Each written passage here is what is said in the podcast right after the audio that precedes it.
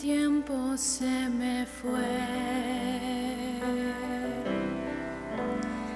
La vida me arrastró y seguir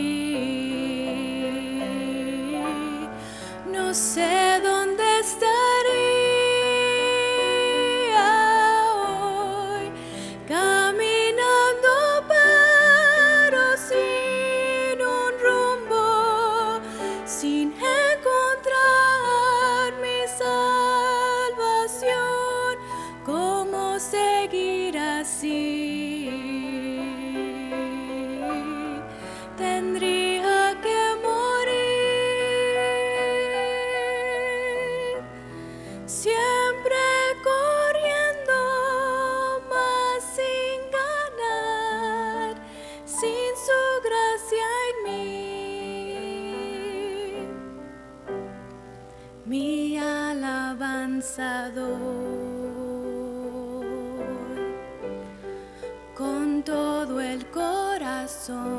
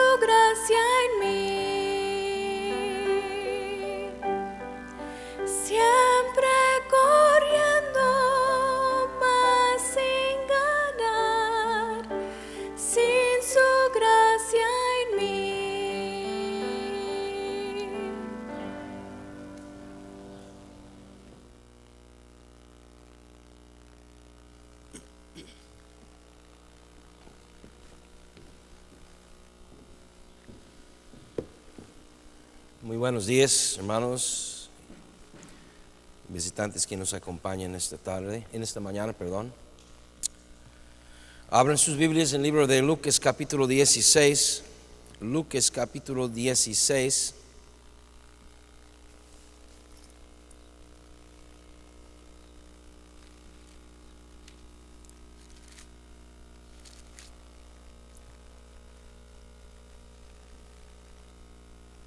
Vamos a leer desde el versículo 19, si me sigue con su vista. Lucas 16, 19 dice así la palabra de Dios.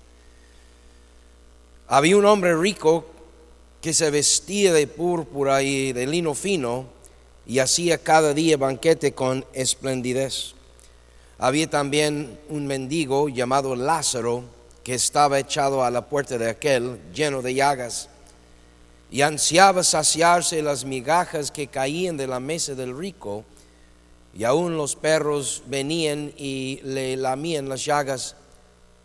Aconteció que murió el mendigo y fue llevado por los ángeles al seno de Abraham, y murió también el rico y fue sepultado.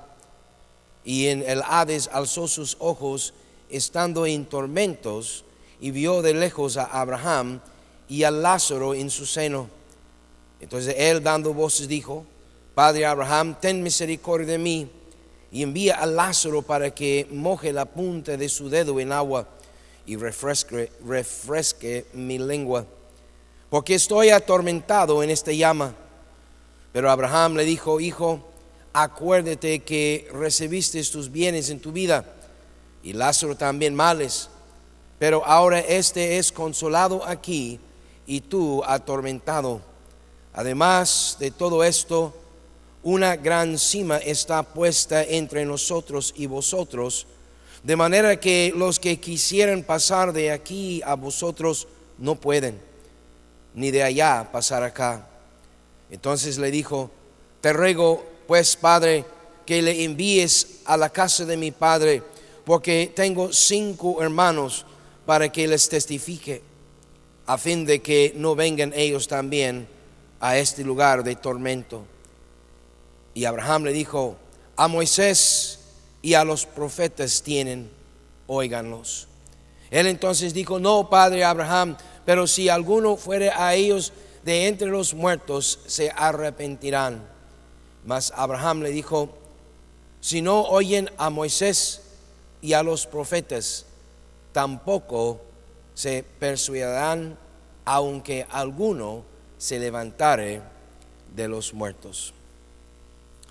En esta mañana vamos a hablar sobre el tema del infierno, pero en particular, ¿qué es lo que dice la Biblia, la palabra de Dios, acerca del infierno?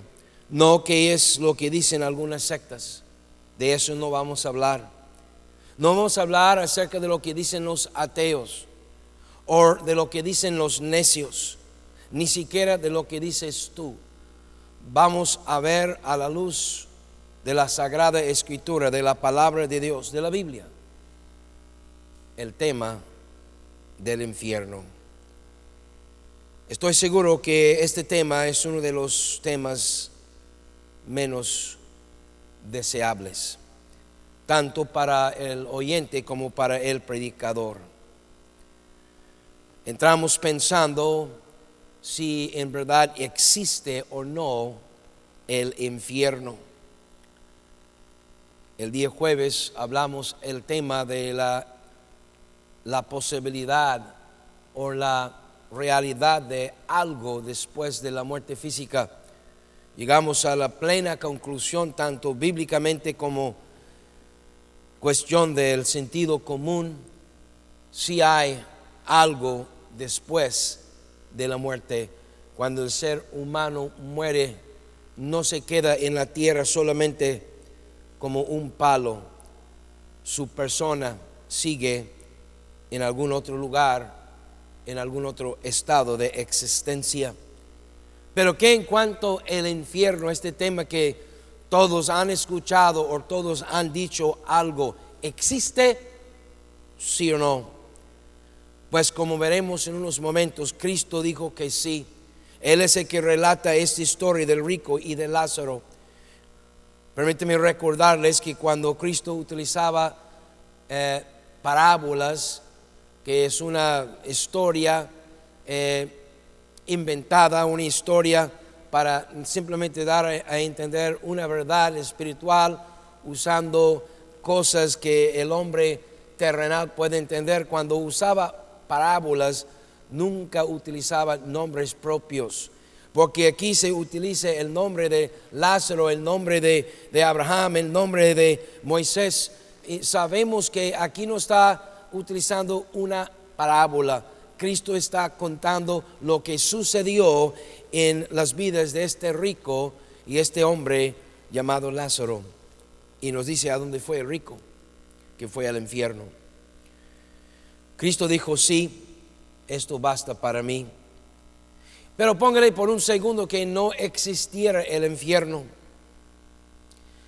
Si no hay nada después de la muerte, si no existe el infierno, jamás daremos cuenta, porque no iremos allá. Pero si existe este lugar terrible de la cual la Biblia nos habla con claridad, entonces sería muy peligroso, sería un riesgo demasiado importante para no tomar en cuenta el tema de una existencia eterna en la condenación o en el infierno. Pero ¿por qué existe? Se han preguntado. Si Dios es un Dios de amor, y sí déjeme declarar de una vez, Dios es un Dios de amor.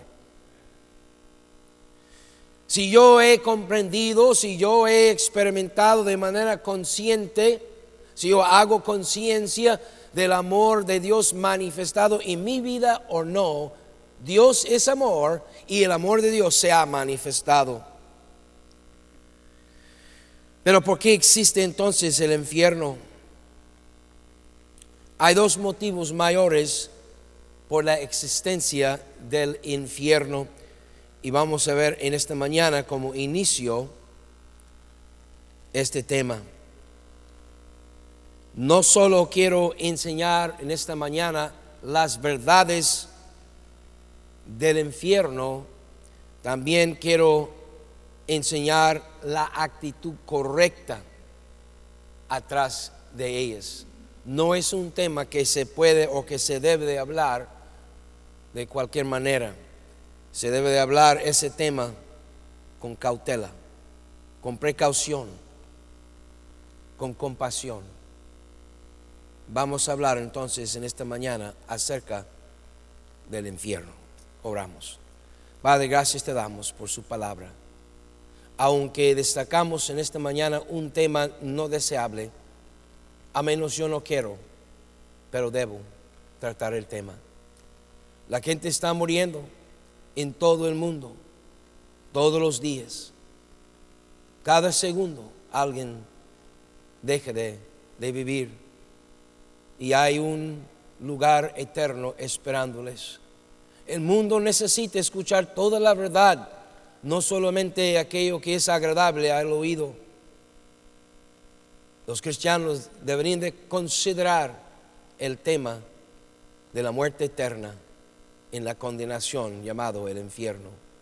Dame pues de tu compasión, de tu espíritu, para poder tratar el tema con compasión, en verdad para tu honra y gloria, para el bien de cada oyente. Ayúdanos a considerar el tema en Cristo. Amén. Segundo de Pedro, capítulo 3. Este es un versículo que no tenía en mi bosquejo al principio, pero se lo tienen, lo pueden poner, está bien. Si no, ahorita lo voy a leer. Segundo de Pedro, capítulo 3, versículo 9, dice así el Señor no retarda su promesa, según algunos la tienen por tardanza, sino que es paciente para con nosotros, no queriendo, está hablando de Dios, estamos conociendo el corazón de Dios, no queriendo que ninguno perezca, sino que todos proceden al arrepentimiento. Nota que no dice que ninguno muere, porque todos vamos a morir. Solo aquella generación que experimentarán eh, el arrebatamiento eh, dejarán de este mundo sin tocar o experimentar la muerte física. Pero Dios no está deseando que no nos toque la muerte, sino que no, eh, que no perdimos no queriendo Dios que ninguno perezca, sino que todos proceden al arrepentimiento. Esto habla del amor y de la misericordia de Dios. Estoy hablando del por qué existe el infierno. Romanos capítulo 5. Romanos capítulo 5 versículo 8. Mas Dios muestra su amor para con nosotros en que siendo aún pecadores, Cristo murió por nosotros. Por la misma razón de la crucifixión, el amor incomparable de Dios. Un acto horrible, horrendo, terrible, tormenta, tortura y castigo sin igual a un total inocente ser, Cristo Jesús, el mismo Hijo de Dios. El amor de Dios produce, oiga esto, queridos oyentes, una motivación singular para la humanidad a buscarlo a Él. Sino por la buena, para escapar la mala. Lo que hemos experimentado en nuestras vidas, todo lo bueno que hemos vivido, lo que hemos experimentado, lo que hemos sentido, incluso lo que hemos imaginado, todo lo bueno Dios nos los ha proporcionado para de alguna manera ingratitud o en busca de más de lo bueno, si quieres pensarlo así, de alguna manera atraernos a Él, porque lo último que desea Dios es perder una de la humanidad. Porque Dios no creó la humanidad con el propósito de mandarlos a una condenación eterna sino lo contrario. Creó a Adán y creó a Eva y los puso en un paraíso y los, y los dijo, disfruten la vida, prosperan, frutifican, tengan hijos, disfruten sus hijos, disfruten todo lo que he hecho en esta creación. Les dio facultad de disfrutar todo aquello que había aquí. Esto es el propósito de Dios para la humanidad. Y al final de cuentas, aquellos que son de Dios, aquellos que son del pueblo de Dios, disfrutarán no solamente por un tiempo en la tierra, sino por toda la eternidad, la presencia de ese, Dios, de ese Dios amoroso y misericordioso. Eso era el plan de Dios y el hecho de que el hombre, a pesar de que estaba en un paraíso, a pesar de que conocía cara a cara a su creador, a su, a su Dios que le amaba y solo le mostraba amor Dios a Adán y a Eva, a pesar de eso, Adán escoge ser rebelde, desobedecer a Dios. Y así entró el pecado en la humanidad y se ha pasado de Adán a, sus hijos y de sus hijos a los hijos de ellos hasta el día de hoy, de tal manera que el pecado ha pasado a toda la humanidad, por cuanto todos pecaron y están destituidos de la gloria de Dios. Y Dios viendo eso, pero ¿por qué así tenía que ser? Porque Dios, por su amor y su misericordia, nos creó con una voluntad propia. Nos dio libre albedrío. Nosotros escogimos todo, incluyendo amarle a Dios, obedecerle a Dios o no.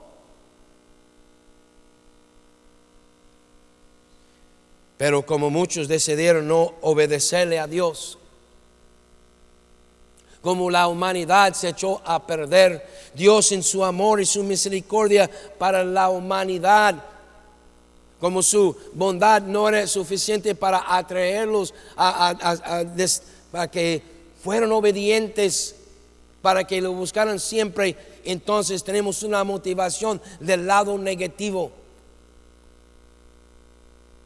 Un castigo eterno, horrible, del cual no hay fin, como veremos en unos momentos.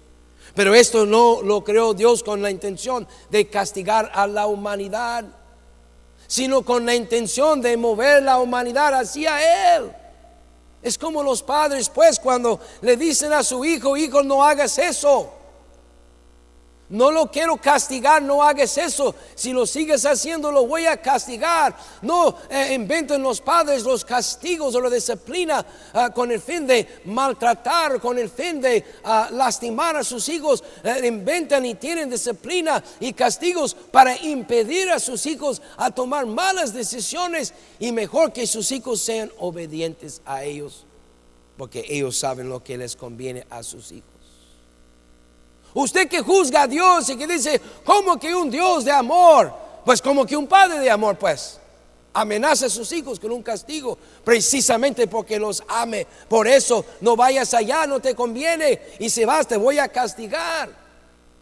Pero como quiera, se cae a las manos del hijo decidir, voy o no voy, recibo o no recibo el castigo. El castigo está allí enfrente de los hijos para motivarlos a ser obedientes a sus padres. El infierno está allí para motivar a esta raza humana a no ir por ese camino, abandonando a su Dios, siendo desobediente y viviendo su vida como les pega la gana, porque Dios quiere lo mejor para todos nosotros, la humanidad.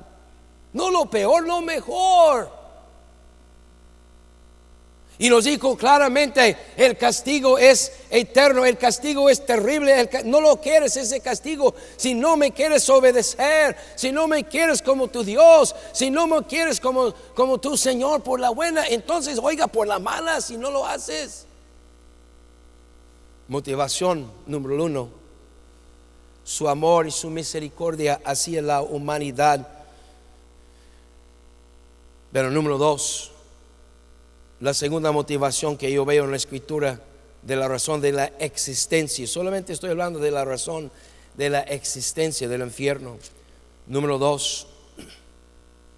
Primero es porque Dios es un Dios de amor y de misericordia.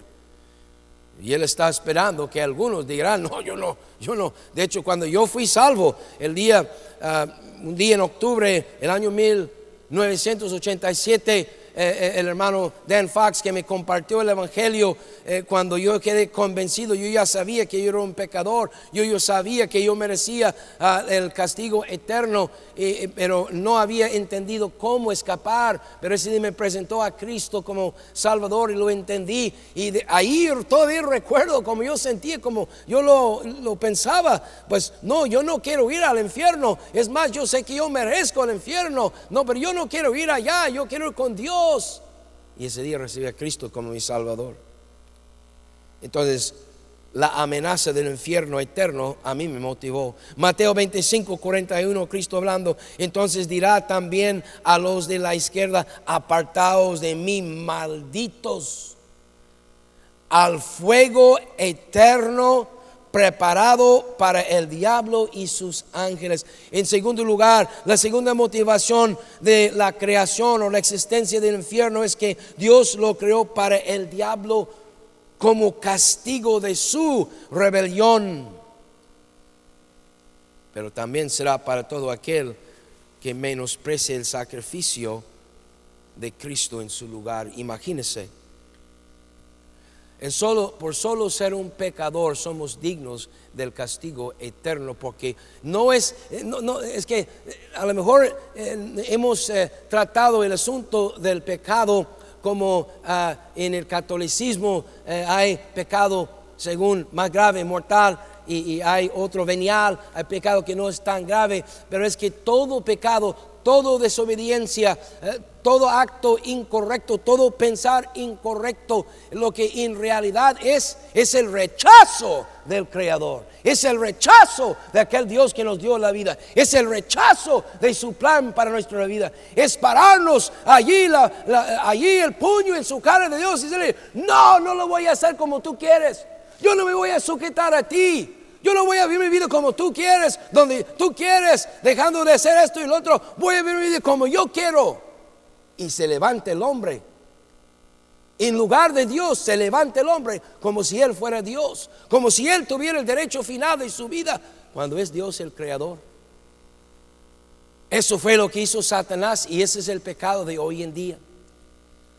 no, yo, ya, una, mentira, no, una esto, no, no, no, no, no, no es eso es rechazar la voluntad de Dios para tu vida. Eso hizo Satanás. Entonces la ira de Dios está sobre todos aquellos que lo rechacen a Él. Pero no solamente lo rechacen a Él,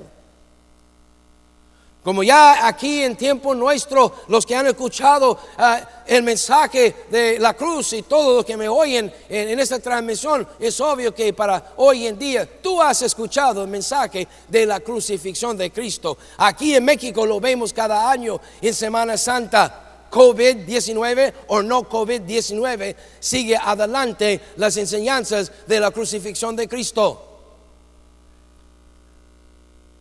Y si Dios mandó a su Hijo unigénito, un inocente total, a morir en tu lugar y en mi lugar, y esto rechazamos para guardar nuestra religión, esto rechazamos para guardar la tradición de la familia, esto rechazamos para mejor que a me gusta tomar, me gustan las mujeres, a algunas de los hombres les gustan.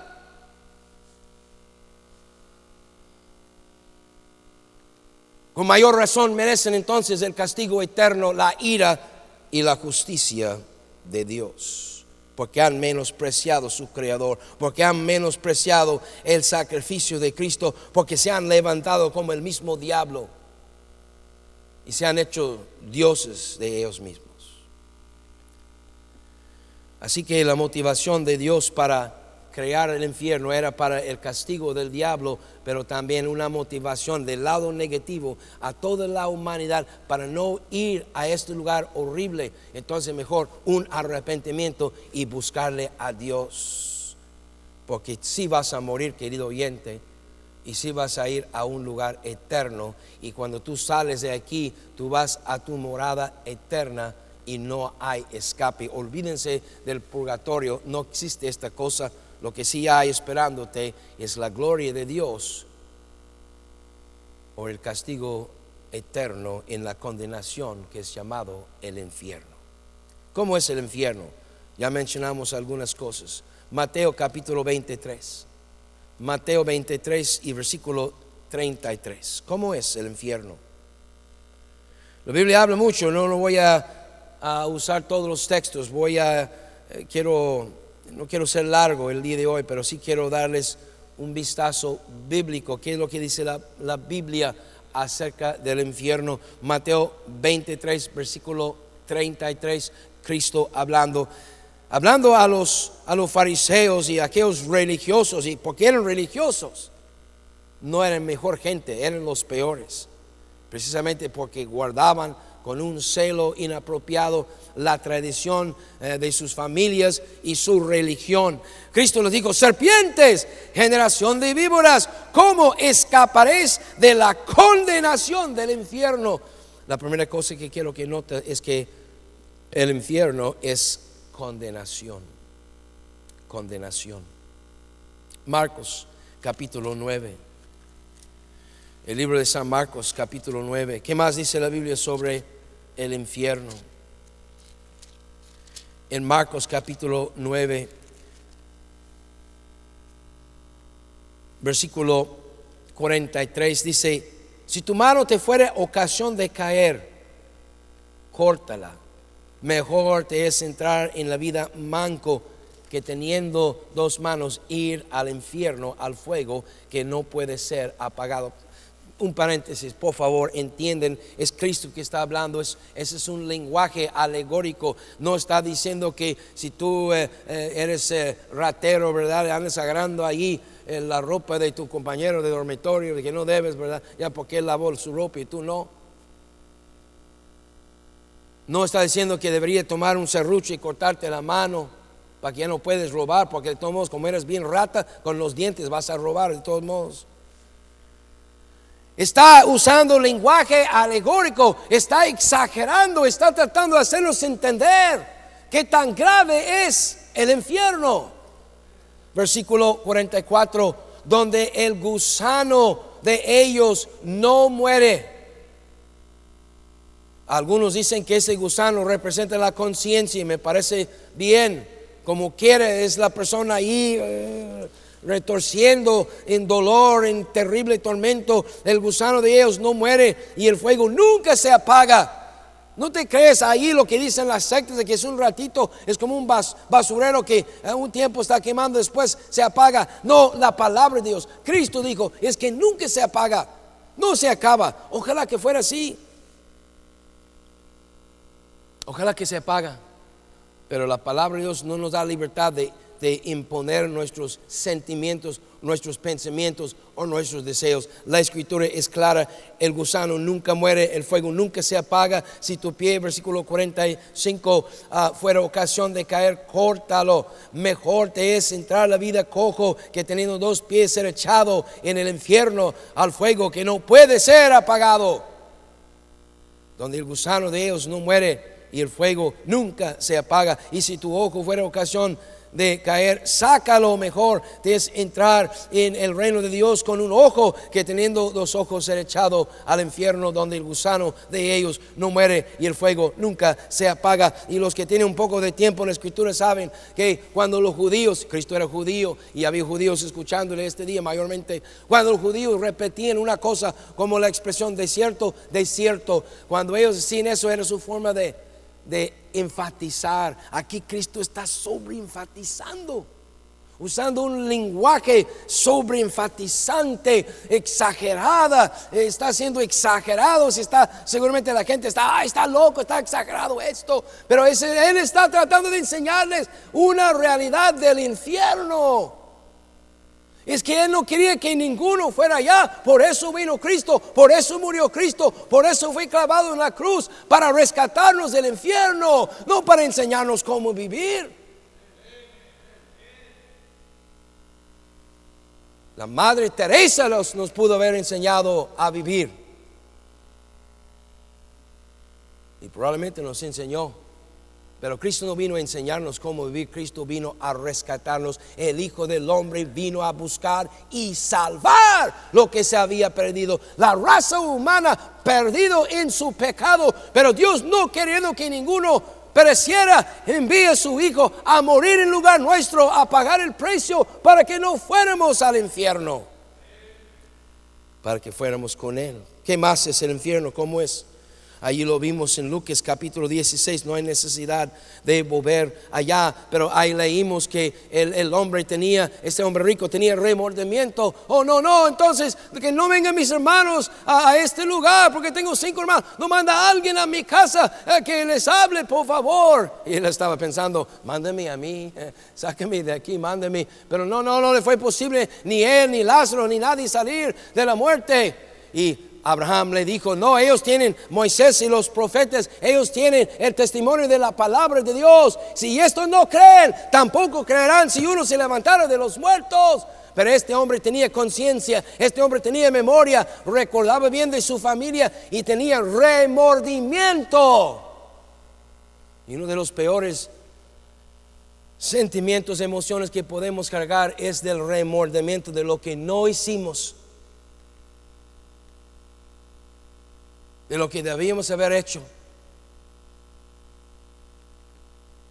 Y al cargarlo para siempre,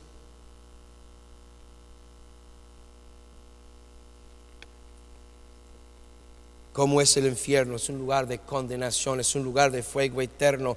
Hay conciencia, el gusano nunca muere, es un lugar de remordimiento. Segundo de Pedro, capítulo 2. Segundo de Pedro, capítulo 2, por favor.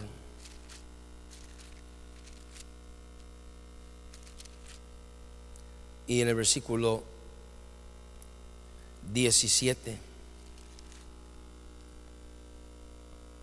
Estos son fuentes en agua y nubes empujadas por la tormenta, para los cuales la más densa oscuridad está reservada para siempre el infierno es como has visto en las películas o has imaginado o has escuchado en los chistes o en las caricaturas que los amigos se van a ir y, con un uh, seis de caguamas uh, o, Bud Light o ya van a estar fumando marihuana y van a estar risi risi allá y hablando de todo lo que hacían de perversos en este mundo.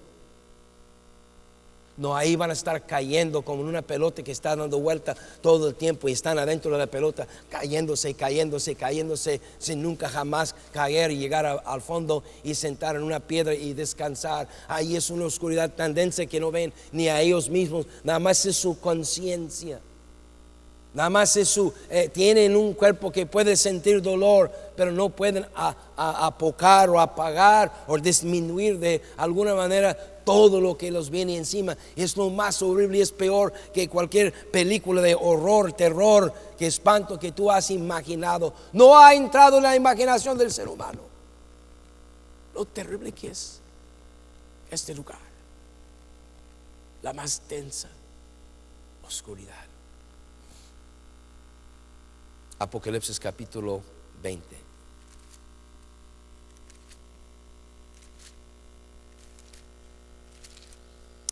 En el versículo 10.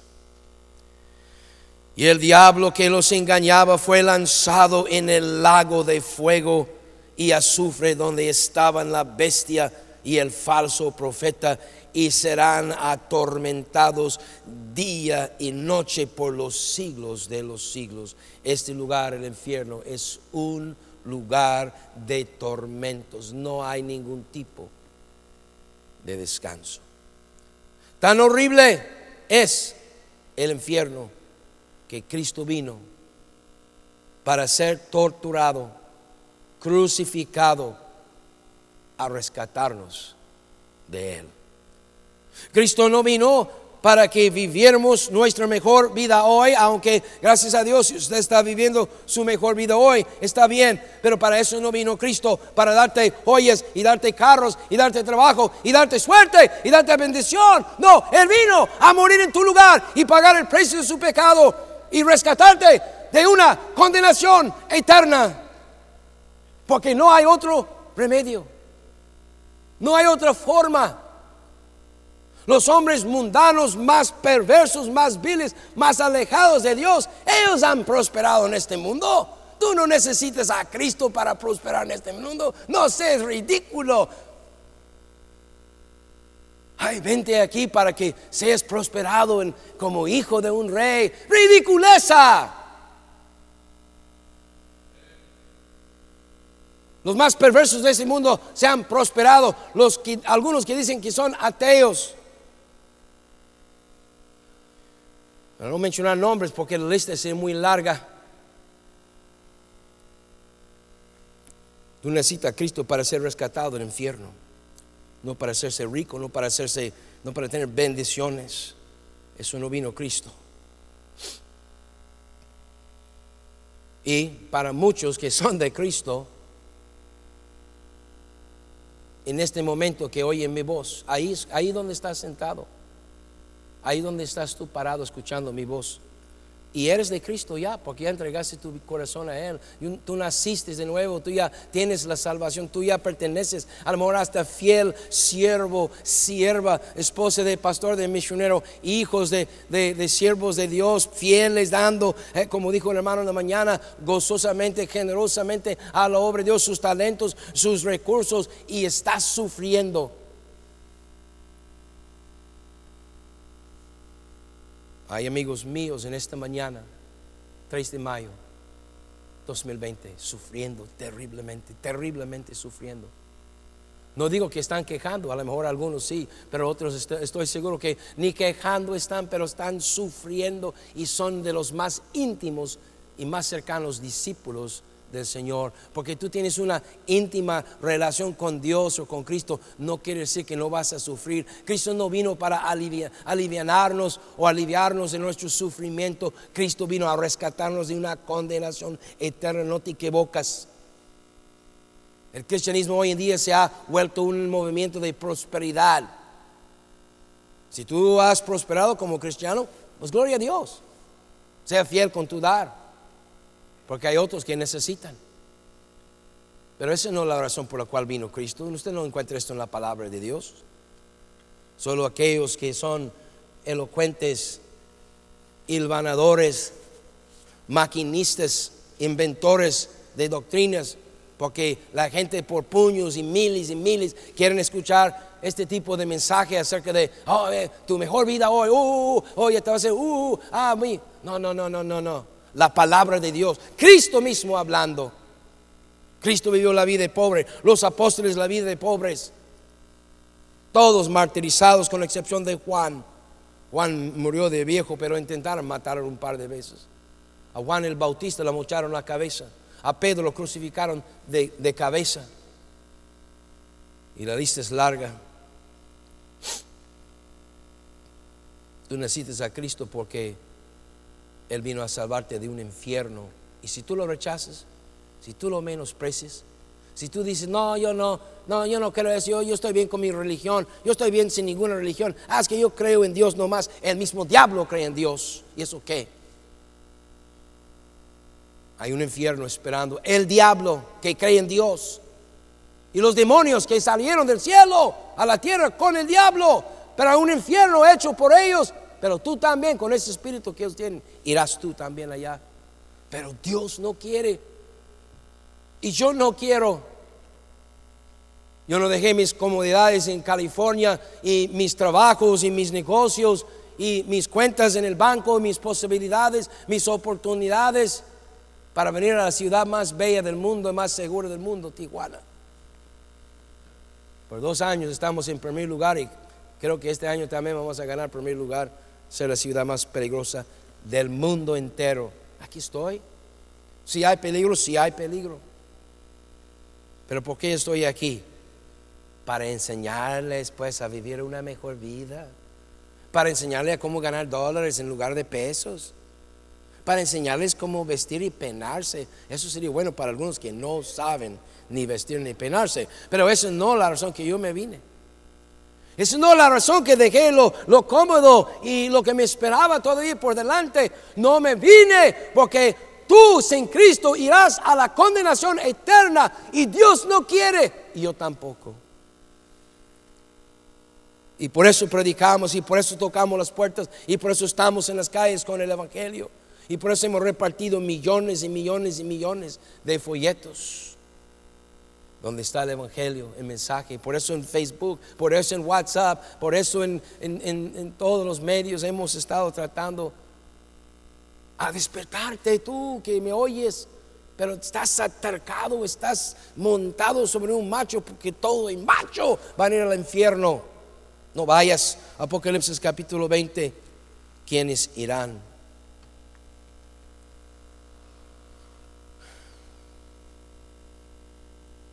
Porque existe por el amor y la misericordia de Dios que tiene así la humanidad, tratando de sacudir la conciencia, tratando de espantarnos. Ahora sí, ¿me estás queriendo espantar? Sí, sí, para que no vayas allá, hombre.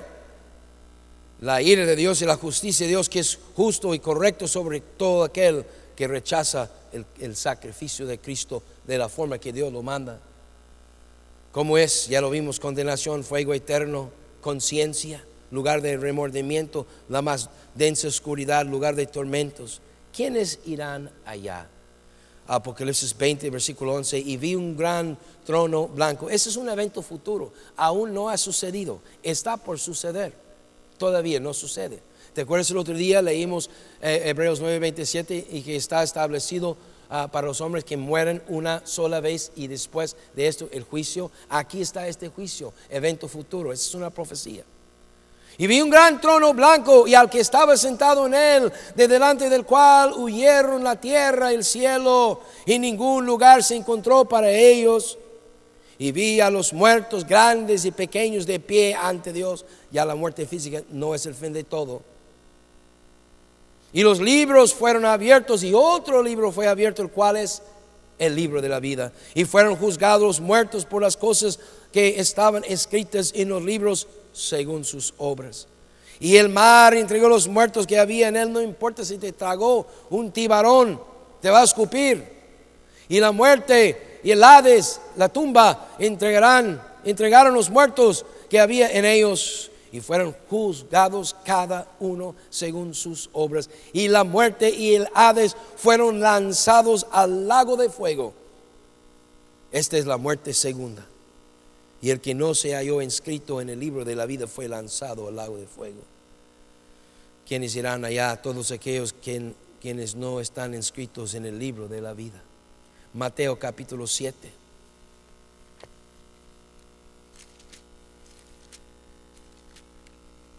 Entonces, ¿qué, ¿qué, debo hacer para tener mi nombre escrito en el libro de la vida? En un momento te voy a explicar eso. Mateo capítulo 7, versículo 21 Cristo hablando, no todo el que me dice, Señor, Señor, entrará en el reino de los cielos. Perdón. La gente cree equivocadamente la gente cree erróneamente, la gente cree eh, ciegamente porque tienen una religión que menciona a Dios, porque ellos creen en Dios.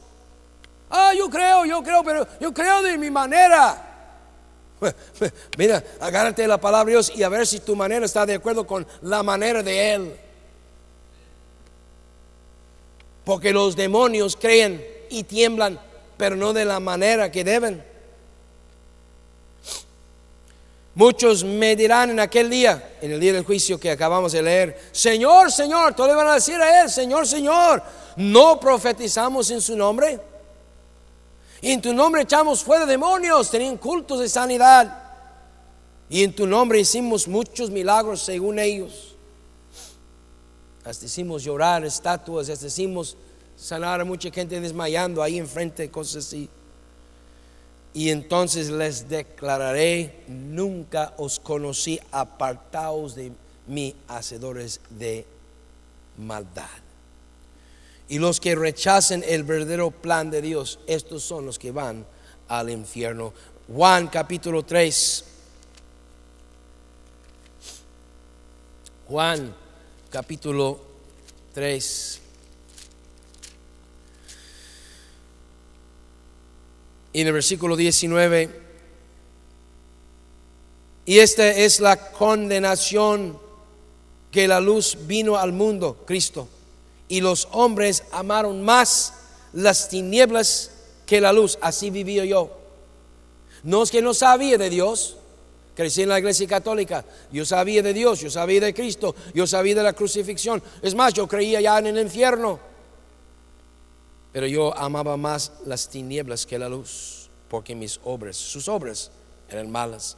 Versículo 20, porque todo aquel que hace lo malo aborrece la luz y no viene la luz. Por eso le mandamos el, enlace para escuchar la predicación y lo ven y se burlen no, y, lo, y lo pasan y van y buscan pornografía mejor.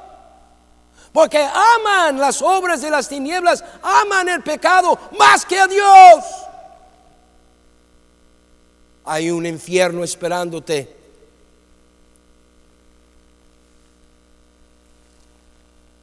Porque todo aquel que hace lo malo aborrece la luz y no viene a la luz para que sus obras no sean reprendidas. Mas el que practica la verdad viene a la luz para que sea manifiesto que sus obras son hechas en Dios. Los que rechazan el remedio de Dios y los que aman el pecado más que a Dios, estos van al infierno. Entonces, ¿cómo evitarlo? ¿Cómo evitar ir al infierno? Aquí mismo Juan capítulo 3, versículo 1, un sacerdote, un fariseo. Había un hombre de los fariseos que se llamaba Nicodemo, un principal entre los judíos. O sea, ya era religioso. Es más, era fariseo diríamos hoy en día en el catolicismo, por hacer la comparación así, un arcobispo. Este vino a Jesús de noche y le dijo, rabí, mira que es Nicodemo que va a Jesús, le va a buscar.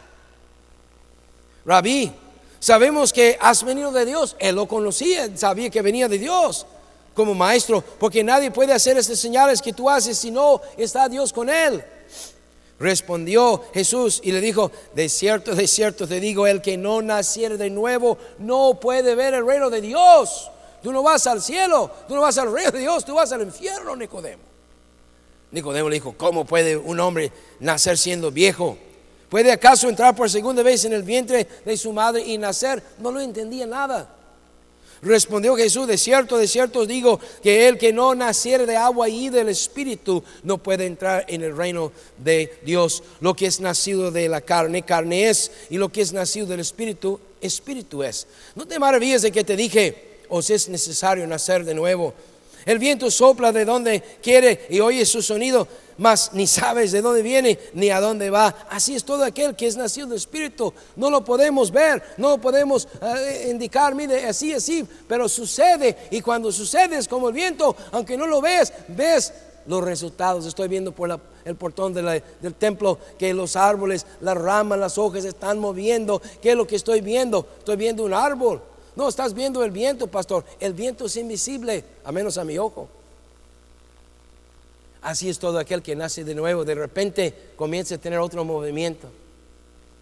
Eh, De repente comienza a tener otra onda. De repente su vida cambia. De modo si alguno está en Cristo, nueva criatura es. Las cosas viejas, su pornografía, su bebida, sus perversidades, su amor, amor al pecado, eso se queda atrás. Es nacido de nuevo. Es una nueva criatura.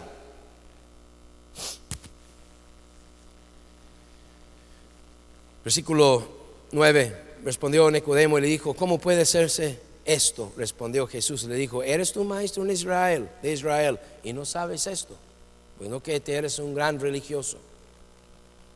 De cierto, de cierto te digo que lo que sabemos hablamos, sí, exacto. Y lo que hemos visto testificamos y no recibís nuestro testimonio, te hemos estado diciendo. Si os he dicho cosas terrenales y no creéis, ¿cómo creeréis si os dijere las celestiales? Nadie subió al cielo sino el que descendió del cielo, el Hijo del Hombre que está en el cielo. Y como Moisés levantó la serpiente en el desierto, así es necesario que el Hijo del Hombre sea levantado. Hablaba de la crucifixión. Para que todo aquel, más perverso que sea, todo aquel que en Él, no en María, no en los santos, no en el Papa, no en la religión, no en sí mismo, todo aquel que cree en Él, en Cristo, no se pierda, mas tenga vida eterna.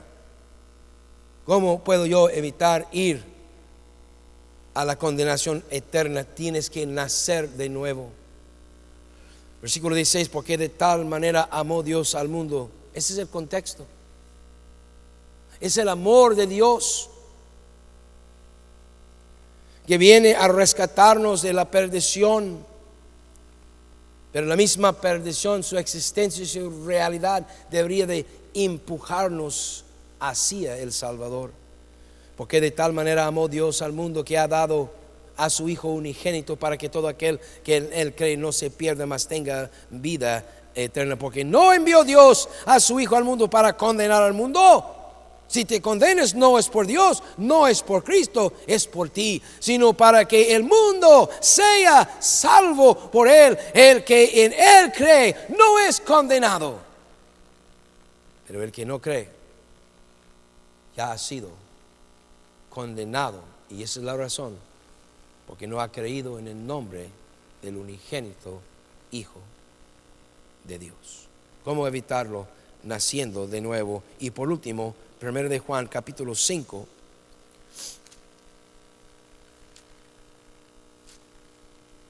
Primero de Juan capítulo 5 y en el versículo 12. El que tiene al Hijo tiene la vida. El que no tiene el Hijo de Dios no tiene la vida. Déjame preguntarle en esta mañana, ¿tienes tú el Hijo? Yo no te estoy preguntando si tienes una religión. No estoy preguntando si tú crees en Dios. Yo creía en Dios, en Cristo, en el infierno, en el cielo, en muchas cosas, en el pecado, pero yo no era una persona con el Hijo en mi vida. Yo no era una persona que había nacido de nuevo todavía. Pero alguien un día me confrontó con la verdad y ese día lo recibí. ¿Lo has recibido? Al que tiene el Hijo tiene la vida. Si no lo has recibido, ¿por qué no lo recibes hoy?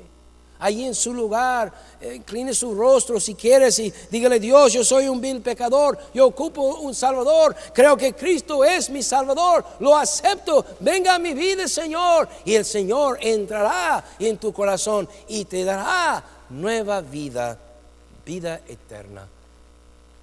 Esa es la única manera de evitar el infierno, por cuanto toda la humanidad está bajo condenación, todo el planeta. Pero vino Cristo a morir, a rescatarnos de ello. La decisión es suya. Vamos a pedir al pianista que venga a tocar el piano. Y mientras él está tocando el piano, toma un momento a meditar y ahí en su hogar toma esa decisión de hacer de Cristo tu Salvador. Olvídese de las religiones.